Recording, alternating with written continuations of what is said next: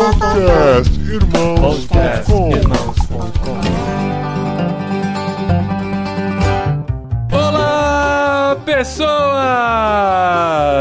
Podcastirmãos.com literário entrando no ar. Eu sou o Paulinho e estou aqui com o Tan, que teve que esperar um mês para gravar um podcast com a gente. Ah, todo mês, hein? Ele espera. É uma ansiedade, É, né, eu, eu Tan? marco no meu calendário e fico aqui. Todo dia eu acordo e penso, puxa, é hoje, é hoje. É hoje, é hoje, é hoje. Segura a unha. Olá, eu sou o Dan e eu estou aqui com a Carol e eu estou esperando até hoje ela fazer uma abertura legal. Nossa, mano. Nossa, eu senti, viu, essa. Oi, eu sou a Carol Simão e tô aqui com a Adri e nós duas estamos esperando essa pandemia acabar para as nossas crianças voltarem pra escola. Sim! Isso é verdade. Eu sou a Adriana e eu estou aqui com o Thiago e ele não espera por esperar. Olha! É verdade, é verdade. Eu sou o Thiago e eu tô aqui com a Ellen, que é amiga da autora, não concorda com ela, mas eu espero que ela não fale isso no podcast. É, agora, ixi, esquentou já.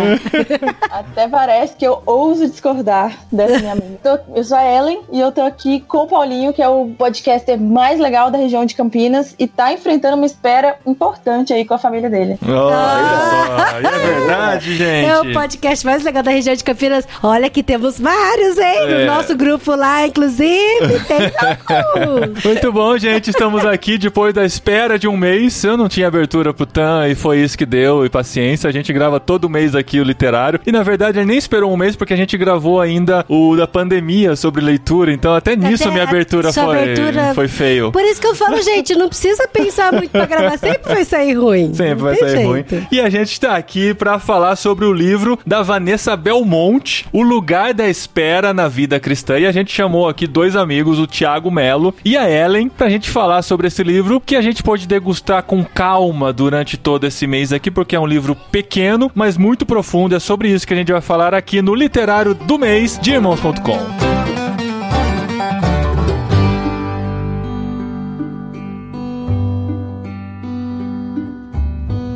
Mas então, gente, como a gente disse no episódio anterior, este é o segundo livro de um autor vivo que nós lemos, né? O primeiro foi o livro do James Smith, Você é Aquilo que Ama, e agora Vanessa Belmonte, mas é a primeira autora, nossa, não é só viva, é a primeira autora brasileira de quem a gente tá gravando aqui no Irmãos.com, Olha não é? isso! Primeira autora viva brasileira mulher.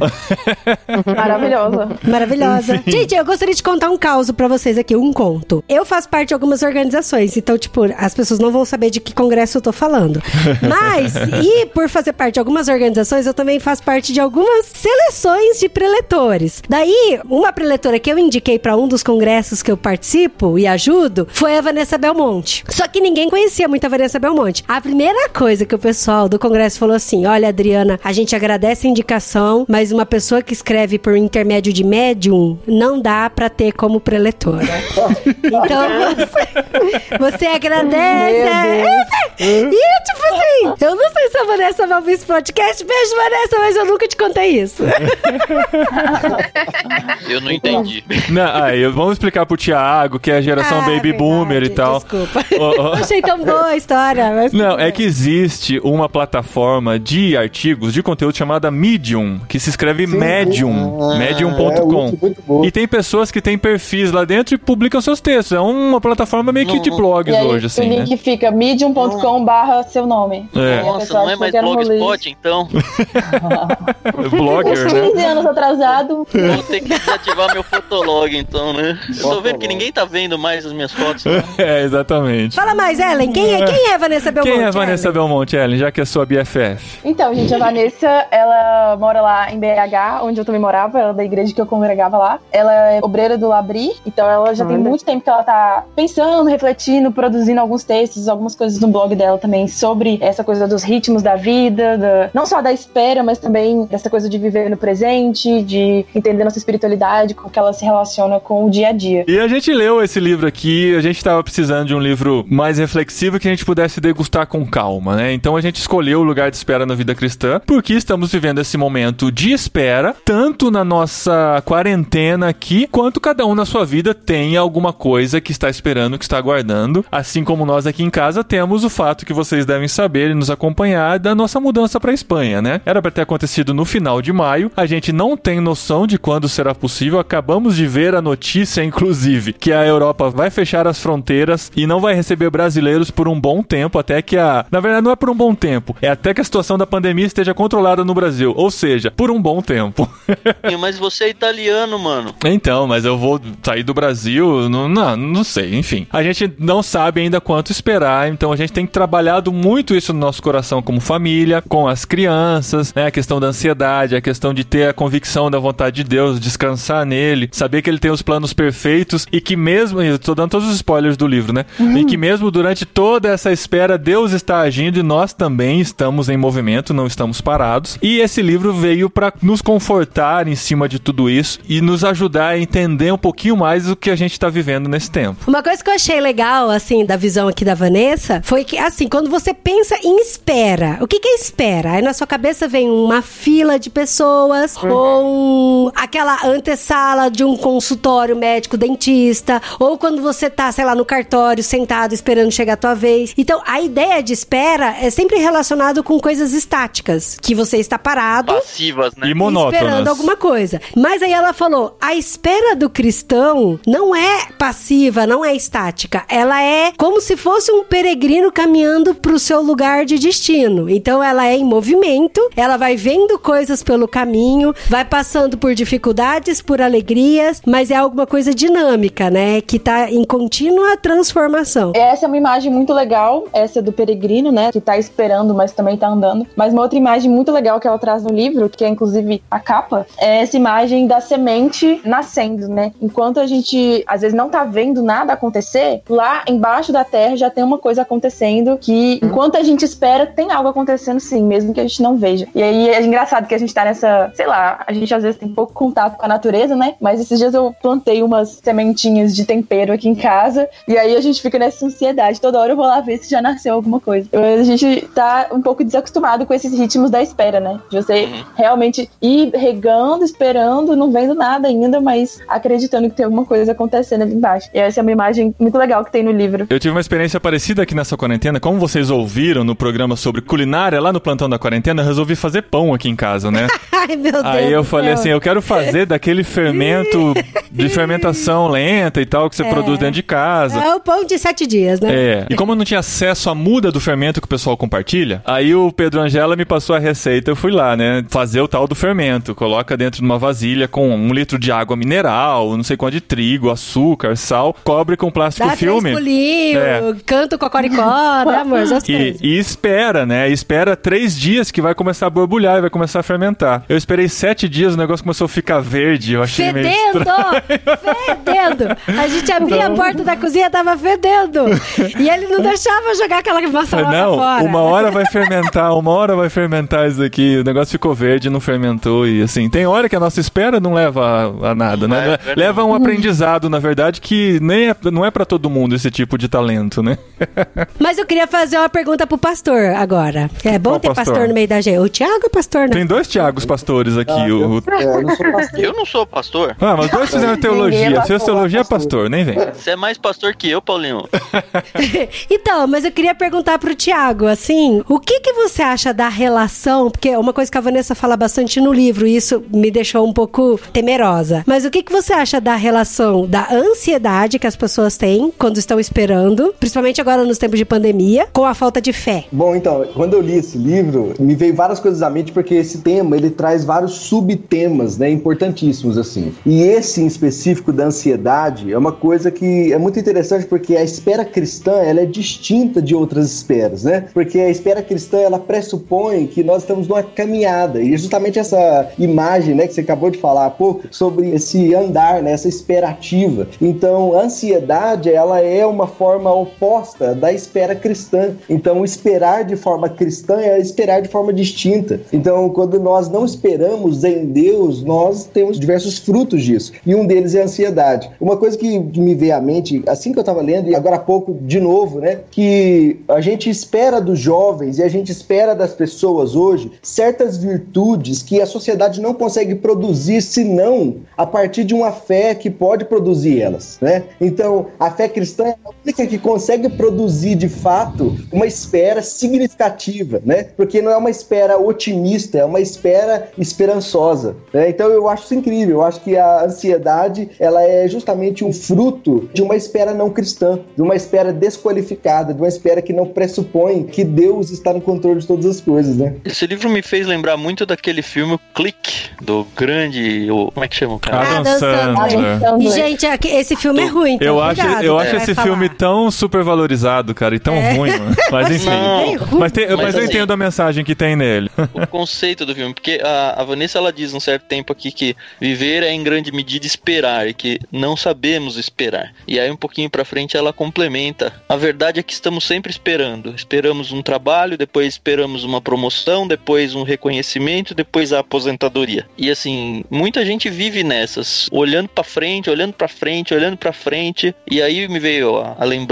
do filme que é, cara, você tá vivendo agora, enquanto não chega o que você tá esperando, se é que um dia vai chegar, vai vivendo, vai aproveitando. A Vanessa pega esse ponto também, lá na frente ela fala que Deus é especialista em frustrar as nossas mais queridas expectativas de sucesso e felicidade Uhum. Que geralmente Uhum. estão fundamentadas em ilusões. Ela usa o John Bunyan como um exemplo, que para mim foi assim, a ilustração mais forte sobre essa questão de espera, porque Deus cria uma realidade pro John Bunyan, que no caso foi ser preso, que nunca ninguém ia imaginar e nem querer isso para si. Mas ela diz que ele não tinha feito nem metade do que ele teria feito em vida, da relevância que ele teve pro mundo, se ele tivesse seguido a vontade de fazer o que ele queria, que era pregar lá em Bedford, acho que era. Mas não, Deus colocou ele preso. 12 anos ele ficou preso. E aí foi por causa dessa prisão que Deus fez com que ele levantasse a sua pena lá e, e escrevesse os livros que ele fez. O Peregrino saiu disso daí e outros livros que a gente conhece do John Bunyan. Então, assim, a espera é um negócio assim: a gente tem os nossos planos, enquanto isso, alguns Deus dá de graça pra gente esse plano, outros ele dá risada da gente. Basicamente é isso.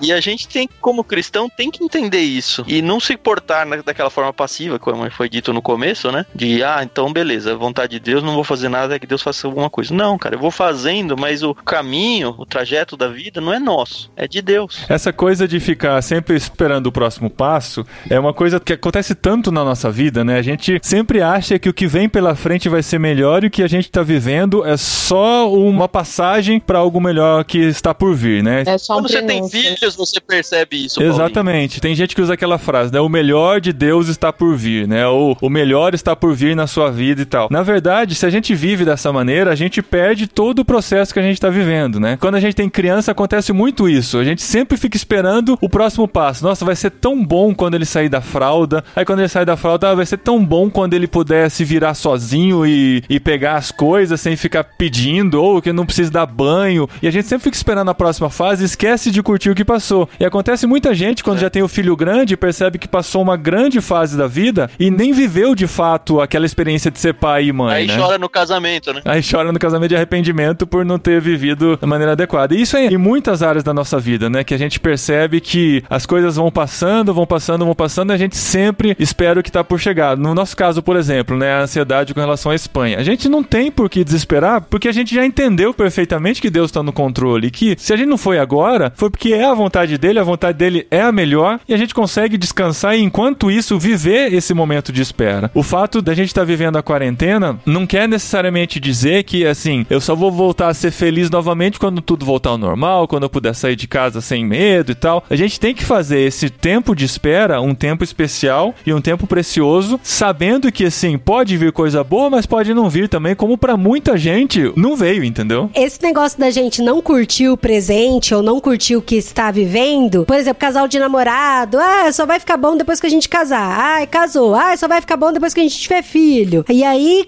consequentemente, depois que o filho tiver maior e tiver melhor e sair de casa e a gente ficar sozinho de novo, tem muito a ver com a relação do contentamento também. Eu acho que as pessoas, no geral, acabam perdendo um pouco o gosto por contentamento, de estar feliz e contente com aquilo que você tem, com a situação que você tá, o que você está vivendo. Porque assim, Deus não foi pego desprevenido nessa pandemia, né? É. Tudo tá debaixo do controle dele e ele sabia que isso ia acontecer. Então a gente tem que continuar confiando nisso e, e estar contente da forma como a gente está vivendo agora e tentar buscar isso no nosso coração. Inclusive tem um capítulo aqui da Vanessa que eu achei, nossa, muito legal. Foi o capítulo que eu mais gostei. Eu já falei umas três vezes dele pro Paulinho, que é o capítulo que fala dos desejos, né? Que tá muito relacionado com essa questão do contentamento mesmo. E aí tem uma parte que ela pega e fala assim: Você já submeteu seus desejos a Deus? Já pediu pra ele te ensinar a desejar o que é melhor pra você? Te ensinar a amar o que é bom? Já pediu pra ele te preparar e te transformar no tipo de pessoa que você precisa ser para então ser capaz de viver a realização do que deseja? Porque às vezes a gente não está contente, não tem esse contentamento, porque a gente tá desejando uma coisa que não é pra gente, sabe? A gente tá desejando viver algo que não foi aquilo que Deus preparou pro nosso coração. E a nossa oração e a nossa tendência tem que ser essa mesmo, de submeter tudo pra vontade de Deus, inclusive aquilo que eu desejo. E daí orar pra Deus colocar os desejos certos no meu coração, porque ele sabe o que é melhor pra mim. Isso tudo se aplica bem ao que a gente está vivendo agora em 2020 com a pandemia. Se a gente for olhar, por exemplo, um monte de memes que tem que, ah, 2020 foi cancelado, 2020 acabou, foi o ano que não existiu. Nem vou comemorar assim, meu não, aniversário. É, eu É, também. então, a realidade mudou, mas a gente tem que aproveitar de alguma forma esse momento e tornar ele único na nossa vida também. Eu acho que a gente tem feito bastante isso, mas assim, às vezes a gente tá brincando né, com esses memes aí e na verdade a gente tá falando com o oposto do que deveria estar sendo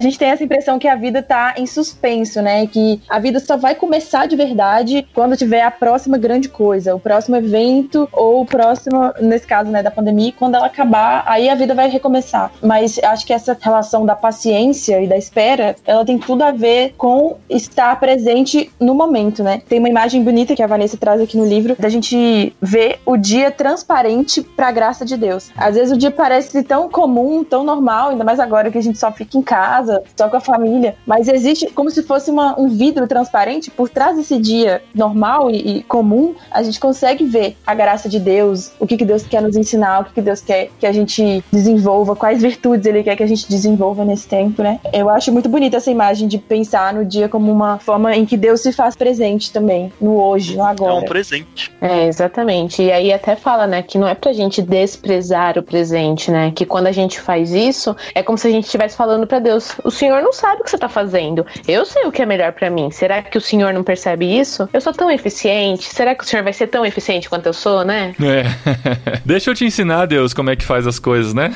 Pois Dá uma é. ajudinha. Isso tudo tem a ver com os efeitos da espera, né? Ela cita muito disso. Ela fala assim que a espera dói, né? Que a espera nos transforma. né? Enquanto nós esperamos, algo está acontecendo em nós, né? Isso é muito interessante. Então a espera ela tem os seus efeitos, né? Esses efeitos são poderosos assim para nós, né? Uhum. Eu acho que uma das coisas mais difíceis pra mim em relação a esperar foi a questão da gestação, né? Eu desejei durante muitos anos engravidar e tinha medo de tentar de verdade. Eu tinha medo de descobrir algum problema, até que o meu médico falou assim: "Não, você tem um problema". E aí as coisas elas tomaram outras proporções e eu falava até isso pra poucas pessoas, mas eu confiava muito em Deus. E eu lembro que foram alguns negativos antes de vir um positivo, né? E como é, é complicado, né? Você esperar e você falar, Deus, eu sei que ah, vai acontecer no, no momento que tiver que acontecer, né? Quando aconteceu, aí você fala, ah, viu?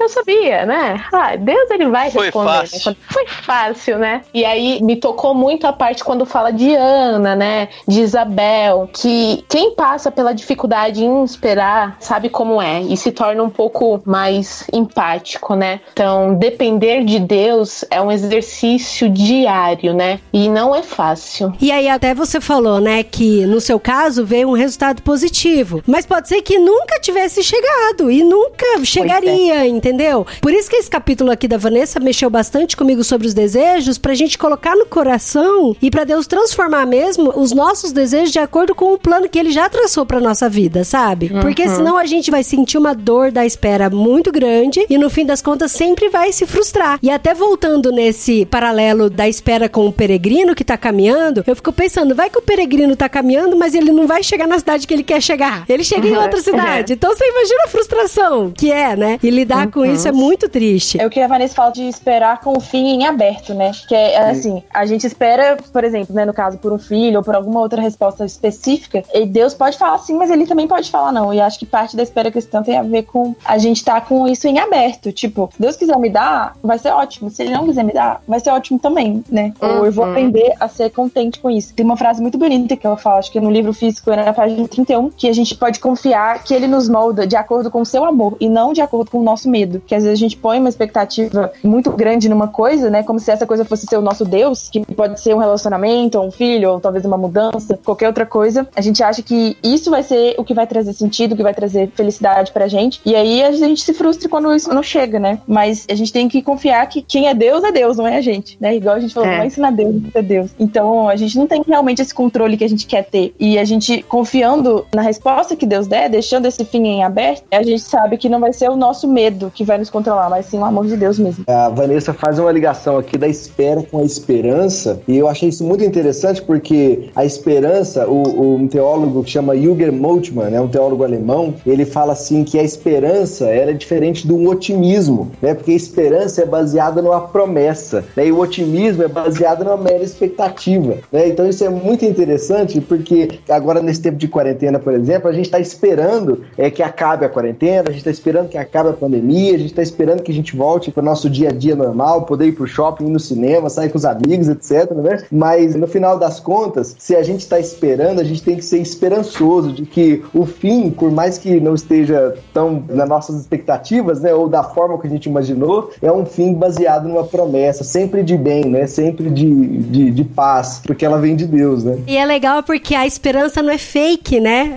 Igual você falou, de não você acreditar em algo que não vai acontecer. Não, é acreditar em algo que vai acontecer, que é o cuidado de Deus mesmo, né? Em Jeremias fala que eu quero trazer à memória aquilo que me dá esperança, mas assim, quando você vai trazer à memória aquilo que te dá esperança, foi de algo do passado. E isso faz muito sentido quando você planta o seu presente, né? Então, às vezes as pessoas estão vivendo esse presente, estão flutuando, estão suspensos, né? Mas esquece que estão deixando de plantar memórias no hoje que vai trazer esperança pro futuro. Então, assim, é é meio. Parece um paradoxo muito louco, né? É, a gente tá se preparando pro futuro também, né? Quando a gente passar por momentos parecidos lá na frente, a gente lembrar que a gente já passou por isso, a gente foi cuidado por Deus, a gente passou pelo momento difícil, pelo momento de espera, e isso refletiu lá no futuro pra gente, né? Eu espero que a gente lembre, não seja como o povo de Israel que atravessou o Mar Vermelho e pouco tempo depois estava reclamando que Deus não cuidava deles, né? Uhum. é a tendência, né? Não tem como. É, então, toda vez que eu leio aquele texto, eu penso, cara, como que pode uma pessoa passar dentro de um mar aberto e chegar do outro lado e falar, putz, Deus vai matar a gente, Deus não se importa com a gente. Cara, você passou dentro do mar, mano. É pode pensar isso? É importante que no meio do caminho a gente conheça mais a Deus, né? Para que quando a gente chegue lá, a gente não se volte contra o caráter dele, né?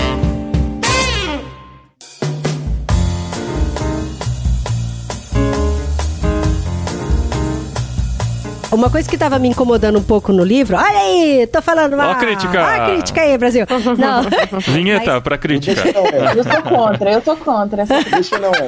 Não, mas uma coisa que é assim, que tava me incomodando um pouco no começo do livro, é que tudo tava relacionado com o eu, né? As minhas ansiedades, as minhas frustrações, as minhas dificuldades em confiar que o plano de Deus é melhor pra minha vida. E eu sempre fico um pouco preocupada quando eu não consigo crescer diante do meu próximo, sabe? Relacional, quando a gente vive também pra demonstrar a santidade na minha vida pro outro enxergar Deus na minha vida, pro outro conhecer Cristo, né? Mas aí eu terminei de ler o livro, lógico, né? Daí eu eu vi que ela Que foi bom. se aprofundando. Então eu entendi que é uma coisa assim, aonde a gente transforma o nosso coração, a gente entende que todo o controle tá nas mãos de Deus, toda a nossa vida, e que isso reflete muito no relacionamento com o próximo. Sim. Muito. E aí ela discorre até, inclusive os próximos capítulos são todos relacionais. E aí isso eu achei muito legal. Foi aí que me ganhou no livro mesmo, né? O que me ganhou bastante nesse livro é esse processo todo que ela monta na hora de organizar o pensamento.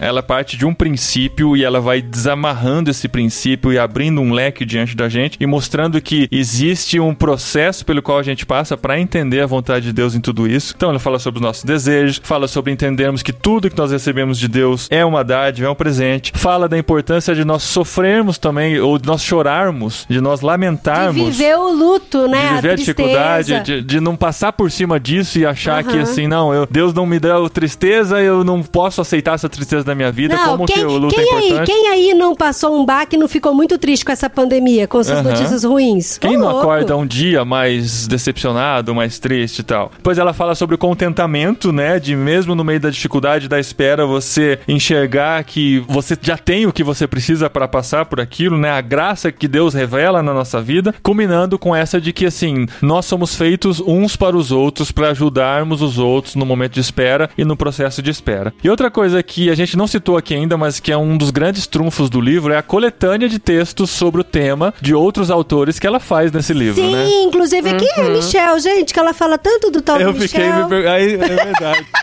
As dificuldades. O Bonhoeffer, a gente sabe quem é, o Bunyan, agora o Mitchell, O. Michel. Lewis. É, Eu acho legal no começo que ela fala que é como se eles fossem amigos dela, né? Porque ela foi lendo os livros desses caras que falam sobre esse tipo de espiritualidade, da espera, do papel disso na vida cristã e tal. E aí, a partir disso, ela via eles como amigos, né? Que estavam ajudando ela nessa jornada. Isso testemunha o que ela falou, né? Porque ela fala que a espera do outro dá um novo significado à nossa espera, né? E a nossa espera no outro ganha novas faces, ganha novas configurações, né? Então ela mesma viveu isso, né? Com os outros autores que falavam sobre a espera. E agora a gente vive com ela. Exatamente. Não, e ela reúne todos esses pensamentos. É incrível como dentro do raciocínio dela tudo vai se encaixando, inclusive os versículos bíblicos, né? A gente percebe, nossa, caramba, esse versículo que é tão conhecido fala sobre espera. E eu nunca tinha reparado que ele fala sobre espera, né? E como é importante a gente enxergar dentro da Bíblia como que as coisas estão lá e a gente muitas vezes não percebe como Deus está falando com a gente. E quando uma pessoa como a Vanessa coloca esses versículos dentro de um raciocínio que faz você compreender o todo, tudo começa a fazer sentido. Hoje, o dia que a gente tá gravando, né, é o primeiro dia do tempo comum do lecionário. Inclusive, é legal a gente falar de lecionário no podcast sobre o livro da Vanessa, porque ela é uma super advogada dessas ideias de calendário cristão e tal. E aí eu tava lendo um texto sobre isso hoje, que aí começava falando, né, esse é o dia que o Senhor fez. E aí eu fiquei pensando, tava falando de um dia comum, de um dia ordinário, ser um dia em que a gente vê a graça de Deus em cada fazer simples, comum, até entediante, a gente vê a graça de Deus. E aí eu fiquei pensando nesse versículo, né? Tipo, esse é o dia que o Senhor fez. Esse é o dia, hoje. Não é quando aconteceu o que eu quero, quando sair minha promoção, quando a pandemia acabar. Mas é hoje. Esse é o dia que o Senhor fez. Ai, gente, eu preciso falar de um filme fofo agora. É. Então. Harry Potter. Não, não vai ser dessa vez. Eu consegui esquecer um pouquinho de Harry Potter, você me fez lembrar, tá? Mas tem um filme chamado About Time, que é o Questão de Tempo. Amo! Que eu amo demais esse Maravilhoso. filme, é maravilhoso. É muito bom. E a gente tinha até o plano quando tava no Netflix de todo aniversário a gente assistir About Time. Então todo aniversário a gente assistia até a Netflix tirar. A gente assistiu todos os aniversários, no primeiro só. É, porque daí no. Não, No primeiro aqui de casa, não. No meu aniversário a gente assistiu. Quando chegou o seu, já não tava mais no Netflix. Então, mas olha que bizarro. No TNT tava passando. Tava passando no O TNT. TNT. adivinha, gente? Essa semana eu falei, ah, eu queria tanto assistir Harry Potter de novo passar sexta-feira. mas enfim, o que que é esse filme, Questão de Tempo? Na família dos homens, eles têm a habilidade de voltar pro passado e aí alterar algumas coisas pra poder viver o futuro, né? Pra alterar no futuro. Pra corrigir alguma coisinha, tipo, deu uma vacilada, falou uma besteira, volta e É, volta. faz de novo, entendeu? Sim, ele falou besteira no primeiro encontro com a menininha que ele tava apaixonado. Ele volta no passado pra refazer aquilo que ele falou. E aí é interessante que o pai dele, que é o Bill Cosby, o autor, cara, tá muito muito Bill sensacional. Cosby, não, é? Bill, não, Bill- Não? não, que é o nome dele? Nossa, Cosby. O que que é Bill Cosby na Eu cabeça? fiquei. falei, Nossa, eu não lembro dele ser negro. É verdade. Não, eu esqueci. Bill Knight. é. Knight, Ah, é. Tá vendo? É Bill também. Daí, o pai dele pega e fala assim: Tim, meu filho, eu vou te ensinar o segredo do sucesso. O segredo de você ser tão querido e ser tão carismático. Porque ele era, assim, muito querido. Toda a família amava ele. Ele era uma das pessoas mais legais que tem do mundo, assim. E ele falava assim: o segredo é você vive o seu dia normal. Olha, eu dando spoiler do filme, pode dar? É isso que eu tô pensando. Eu falei, como que ela vai tirar uma lição do filme relacionada ao tema sem dar spoiler? Ah, Whatever, quem não assistiu até agora. É. Mas assim, É, spoiler de você... filme de 10 anos atrás. Não é? Não Não, conta não mais. Ó, conta eu não mais. vi ainda, André. Tô Ah, até pesquisando no IMDB aqui ano, agora. Thiago. É. Aí- É, Essa é só a lição de moral do filme, mas vale a pena a experiência mesmo Não, assim. mas vale, vale muito a pena. Mas ele fala assim: o segredo é você viver seu dia normal, ordinariamente, normal, vivendo do jeito que tá vivendo e tal. E aí, depois você pega e volta no passado pra viver o seu dia novamente, deixando ele muito espetacular, sabe? Vendo coisas extraordinárias no ordinário. Ele começou a fazer isso, então ele vivia todos os dias da vida dele duas vezes. Até que um dia ele falou: Não, mas eu já posso fazer isso no meu ordinário. Uhum, na eu já primeira posso vez. fazer isso na primeira vez. Então é legal porque tem cenas, olha, eu arrepio só de lembrar. Tem cena, por exemplo, que ele tá dentro do metrô, que ele tá entediadíssimo assim. Aí ele lembra de fazer aquilo uma experiência legal. E aí ele finge que tá tocando uma guitarra no ar, sabe? Aí ele tá correndo pela estação de Londres de metrô, de repente ele para no meio e ele olha pro teto e ele falou: "Caramba, como esse teto é lindo. Por que, que eu nunca tinha reparado nisso?" E aí ele entendeu que todos os dias tinha que ser muito, muito bem vivido. E aí ele conseguiu tirar o prazer de viver do dia, sabe? E a moral da história é que ele nunca precisou mais voltar pro passado. Acabou. Vou Exato, falar. acabou o filme. É o que eu sempre falo, então, Carpe Diem, é isso. Carpe Diem, você sempre fala. Parabéns pela frase que você criou. Mas ó como esse livro está conectado também com o livro da semana passada, da Edith Schaefer, Sim. né? Tanto que, assim, são da mesma escola, praticamente, né? De Labri e tal. E como isso é importante, né? A gente viver isso todos os dias, não esquecer disso, do que a Ellen falou, né? Que esse dia o Senhor fez, e o que a Adri falou sobre o About Time, e o que a gente pensou sobre a espera aqui, de como a gente pode fazer cada dia especial, sabendo que Deus criou esse dia pra gente. E a gente tem esse costume aqui dentro de casa, né? De todo café da manhã, a gente tá em família e tal, a gente tá tendo esse privilégio agora, né? De todo dia tomar o café da manhã em família. A gente sempre agradece, Senhor, obrigado por esse dia que o Senhor preparou pra gente. E a gente quer viver ele da melhor maneira possível. Mesmo aqui dentro de casa, que a gente consiga aproveitar cada minuto que o Senhor preparou pra gente, porque ele é especial, ele é um presente de Deus pra nossa vida, né? Mesmo que seja um tempo de espera, ele pode ser especial. Porque assim, às vezes a gente fala de esperar, a gente até deu alguns exemplos, né, de relacionamento, de filho, da questão da mudança de vocês e tal, mas que a vida cristã, ela é pautada na esperança do novo céu e da nova terra, né? Então, assim, a gente vive o nosso hoje com intensidade, entendendo que Deus nos deu, mas a gente tá sempre esperando para esse dia em que tudo vai ser restaurado e tudo vai ser redimido de forma completa, o reino de Deus vai chegar. Então, que essa esperança seja o que nos dá ânimo para viver o hoje, né? Amém, amém. Verdade. Muito bom, gente. Obrigado mesmo por vocês lerem com a gente e acompanharem com a gente aqui. Foi um livro mais fácil de ler. Eu acredito que ajudou todo mundo a passar melhor esse mês e a entender melhor daqui pra frente o que, que a gente pode esperar, né? Sabendo que a gente tá esperando em Deus e Deus tem o melhor pra gente. Pra mim, assim, o raciocínio é bem simples, né? é só saber que Deus sabe todas as coisas. Ele sabe, inclusive, o que é melhor pra gente. Por que, que a gente vai se decepcionar com qualquer coisa que ele coloca na nossa vida, né? É só esperar e saber que ele tá trabalhando, mesmo quando a gente acha que ele não está trabalhando. E Muito bom. resumiu, resumiu o livro da Vanessa. É Ainda aí. chamou o livro de simples. Simples, simples. Tem uma Só oração falta viver. que ela- Tem uma oração que ela faz no final, é, bem no final ela conclui dizendo: Ensina-nos, Senhor, a confiar em Ti, entregarmos a ilusão do controle, a ansiedade e o medo da espera. Nos ajude a enxergar a realidade de quem o Senhor é e de quem nós somos, de que estamos seguros em Seu cuidado e amor por nós. Nos ensina a viver cada momento, cada tempo preparado para nós e a não deixar a desconfiança prevalecer. Que a nossa fé seja provada e fortalecida nesses momentos de espera. Que possamos crer e nos tornar maduros, semelhantes a Jesus, através desses momentos de espera. Achei muito legal. Olha, que da hora, cara. Amém. Amém. Ah, eu acho lindo terminar o livro com uma oração.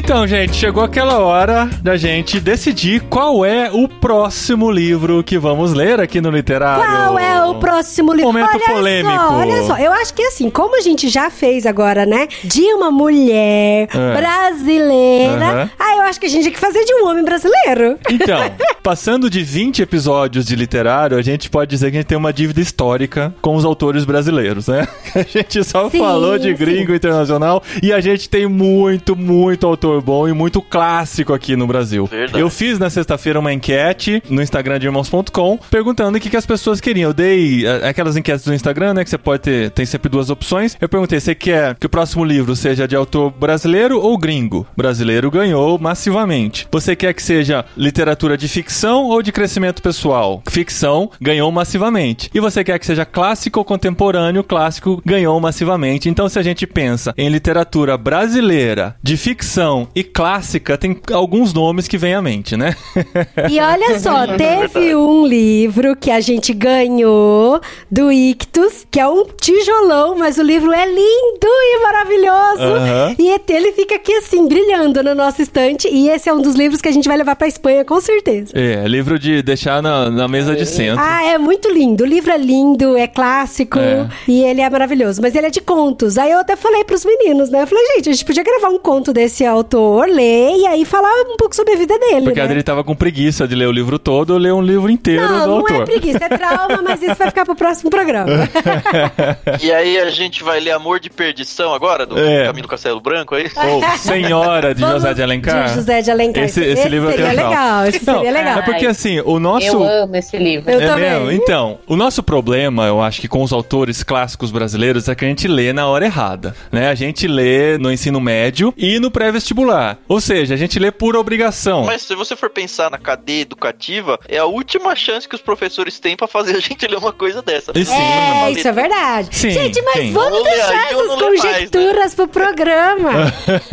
Agora é só Muito bom, gente. Agora, não, agora eu quero usar outro argumento que me fez chamar a atenção, por causa do momento que estamos vivendo. Saiu uma notícia na super interessante no dia 5 de junho que a tradução do livro Memórias Póstumas de Brás Cubas esgotou-se em um dia na nova edição em inglês que foi lançada na Amazon e na livraria Barnes Noble. Eu falei, caramba, se os gringos estão olhando com esse olhar para um autor brasileiro, a gente tem que dar uma segunda chance também, né? Sim, E mais gente, do que isso. Machado de Assis é Machado de Assis, É. né? E mais do que isso, a gente tá vivendo esse tempo de manifestações antirracismo. E o Machado de Assis foi um cara que, por muito tempo, e até nos nossos livros, se não me engano, foi retratado como um autor branco. Pra mim, acho que não. Pra mim, sempre foi. Minhas- sempre foi negro? Sempre foi negro. Minhas professoras sempre falaram. Então. E, e até falaram isso com muito orgulho. O pessoal justifica hoje que foi retratado dessa maneira por causa da qualidade de impressão e tal, mas eu não duvido que tenha Não, um é. fundo racista nisso aí também. Então acho que é o momento de nós lermos Machado de Assis no literário de Aí. irmãos.com. É isso aí. Eu lembro que eu li Dom Casmurro. Dom Casmurro eu gostei muito. Eu até falei, ah, então por que que a gente não faz Dom Casmurro? Mas o marido decidiu. Não, é- a gente jogou aqui em comunhão com o grupo, o Tan concordou, o Carol Dan concordou. queria Dom Casmurro também. Não, não. Queria, é, é a preguiça de ler, né? Que eu já tava lendo. Eu tô lendo do aí, mas vou fazer uma pausa. E Memórias Póstumas e Dom Casmurro concorre bastante, assim, pra ver qual que é o mais influente dos dois, né? Enfim, o que me motivou a escolher Memórias Póstumas foi por causa dessa edição esgotada em um dia. E eu acho que vale a pena a gente dar Sim, esse olhar aí, sim. tirar nossas impressões. Já comecei a leitura, inclusive, pra ver se eu teria condições de levar adiante. E é uma leitura gostosa. Tem no Kindle. Tem no Kindle Unlimited. Quando você pensa, não só na época de vestibular, mas assim, fala um autor brasileiro que escreve livros e que escreveu livros e que é sensacional, que vale a pena a gente falar. Machado de Assis. Machado de Assis. Então a gente Chegou a sua hora. Chegou a sua hora. Como se fosse um grande privilégio pra ele, não pra nós, né? Mas Não. estamos aqui pra ler Machado de Assis nesse mês. Eu tô empolgado com a ideia, vai ser divertido. Vai ser muito legal ler com outra cabeça, uma cabeça mais madura e com uma vivência diferente dos meus 16, 17 anos quando eu li pela primeira Ah, vez. é, porque a primeira vez que a gente leu foi assim: que pergunta será que eles vão fazer no vestibular, hein? Exatamente.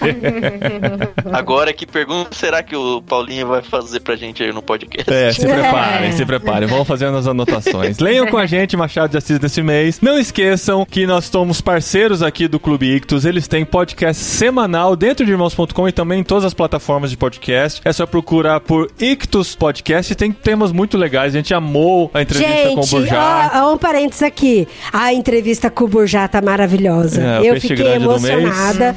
Cara, quando ele faz o paralelo da vida com o povo de Israel andando no deserto. Olha só, eu tô demais, arrepiada. né? Caramba, demais aqui. Vocês ainda vão poder ouvir a Carol chorando ainda, hein, ó. Cara, ó, eu tô arrepiada de novo, de verdade. Fala de novo pra arrepiar de novo. É maravilhoso, gente. É maravilhoso. Isso é no Ictus Podcast. Tem também o Clube Ictus pra você assinar e receber livros todo mês com a curadoria desses peixes grandes que indicam por aqui, assim como o Burjá que indicou nesse podcast. Tô super ansioso pra ver qual vocês vão escolher pra mandar pra gente. E vocês estão cada vez mais envolvidos com a gente nesse plano de leitura que tá cada vez mais divertido. Eu tô curtindo muito ler com vocês. Obrigado mesmo, Tan e Carol, por essa parceria aí. Legal. Só pra deixar claro, a gente não mandou esse mês o Machado de Assis. Esse livro não foi no Clube Ictus, foi um outro autor brasileiro que vocês vão descobrir muito em breve lá no nosso podcast, tá bom? É isso. E a gente vai fazer live assim que receber aqui. Fica de olho no nosso Instagram, irmãos.com, pra você acompanhar também essa nossa jornada.